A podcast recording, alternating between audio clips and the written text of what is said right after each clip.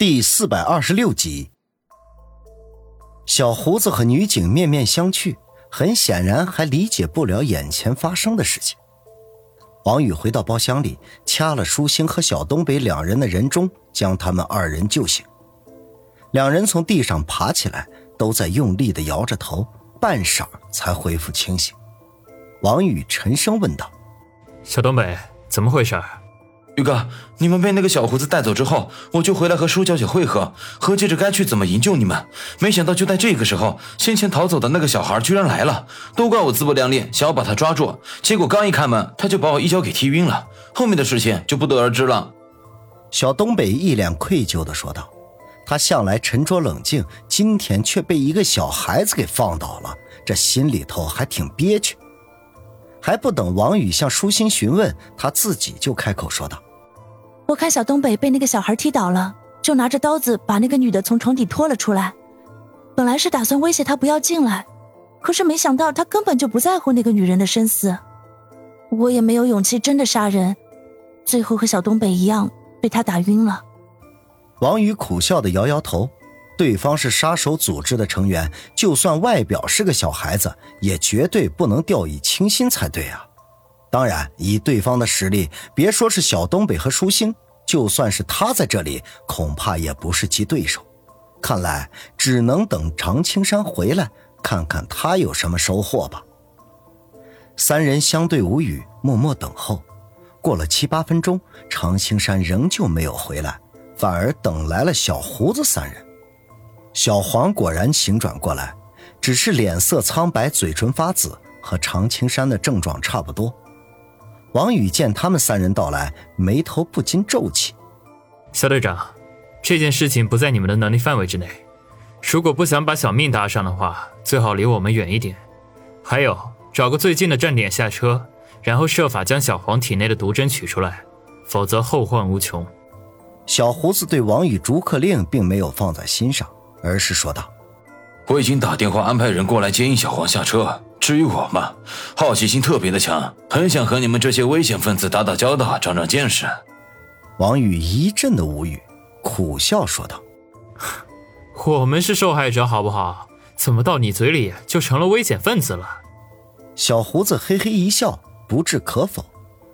小黄由那个女警搀扶着。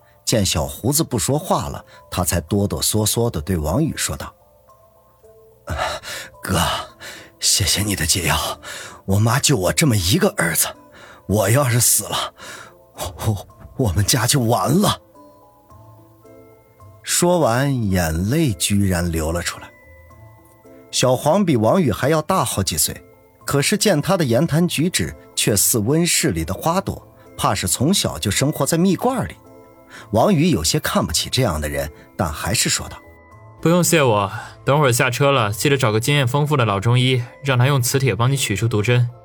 我给你的解药只能起到缓解的作用，如何根除，你们自己想办法吧。”听王宇这么说，小黄本来就苍白的脸上更加没有血色来，整个人一下子就萎顿了，软绵绵的靠在女警身上，眼泪扑簌扑簌的往下掉。王宇一阵暴汗，心说：“我要再说的严重点，这哥们儿不会吓尿了吧？”小胡子面子有些挂不住，皱眉说道：“扶小黄去等人接应吧，你跟着下车。”女警犹豫的说道：“肖队长，你一个人……行了，啥大风大浪我没经历过，你们就放心好了。回头我把那个杀手抓住，等着喝庆功酒吧。”小胡子信心十足的说。女警嗯了一声，扶着小黄走了。王宇白了小胡子一眼，感情这位是奔着立功来的，真是为了成绩连命都不要了。小胡子丝毫不在乎王宇的不屑，而是笑着说道：“现在正式自我介绍一下，我叫肖景明，沈北铁路分局反扒队队长，专门在列车上抓小偷的。看过《天下无贼》不？我就是那些盗贼的克星。”王宇心中暗道。原来是抓小偷的，还以为是刑警队的呢。当下说道：“我叫王宇，来自春城。这位是舒心，我女朋友。她是……”他正要介绍小东北，小东北却自己主动说道：“我叫孙威。”王宇心中一愣，飞快地看了小东北一眼，这暗暗奇怪，他怎么不敢说出自己的真名字呢？小胡子好奇地打量了一下小东北，歪着头想了半天，说道：“我怎么觉得你很眼熟呢？好像在什么地方见过。”小东北讪讪一笑：“我就是一张大众脸，长得像的太多了。”小胡子没有出声，还在努力地回忆着。好在这个时候，常青山推门进来，他衣服上居然还沾着星星点点的血迹。排长，情况怎么样？见常青山回来。王宇赶紧起身问道：“小胡子也收回遐思，盯着常青山身上的血迹猛看，似乎想要找到什么亮点似的。”常青山摇摇头：“让他们跑了，哼！要不是我中毒了，一个也休想跑。”原来常青山出去之后，追了两节车厢，就与皮衣女和小孩相遇。皮衣女除了发射毒针之外，自身的功夫并不高明。但是那个小孩却是极其的难缠，不但灵活如猴，出手又十分阴毒，再加上车厢里还有其他的乘客，常青山缚手缚脚，根本就施展不开。双方边打边走，到了最后两节车厢连接的地方，常青山才放开了手脚，可是却因为体力消耗极大，那三根毒针的毒性也并未全部清除，使他连喷了两口鲜血。这使对方得到了逃走的机会，他才铩羽而归。他三言两语把经过说了一遍，听起来没什么复杂，可是王宇却知道，这短短的十几分钟之内肯定是凶险万分。如果换成是他的话，九成九会丢了性命。常青山能够全身而退，已经是十分不容易的。好在对方已经逃走，危险暂时退去，他们也可以松口气了。只要抵达沈城，天宽地阔，他们也就不怕对方的袭击了。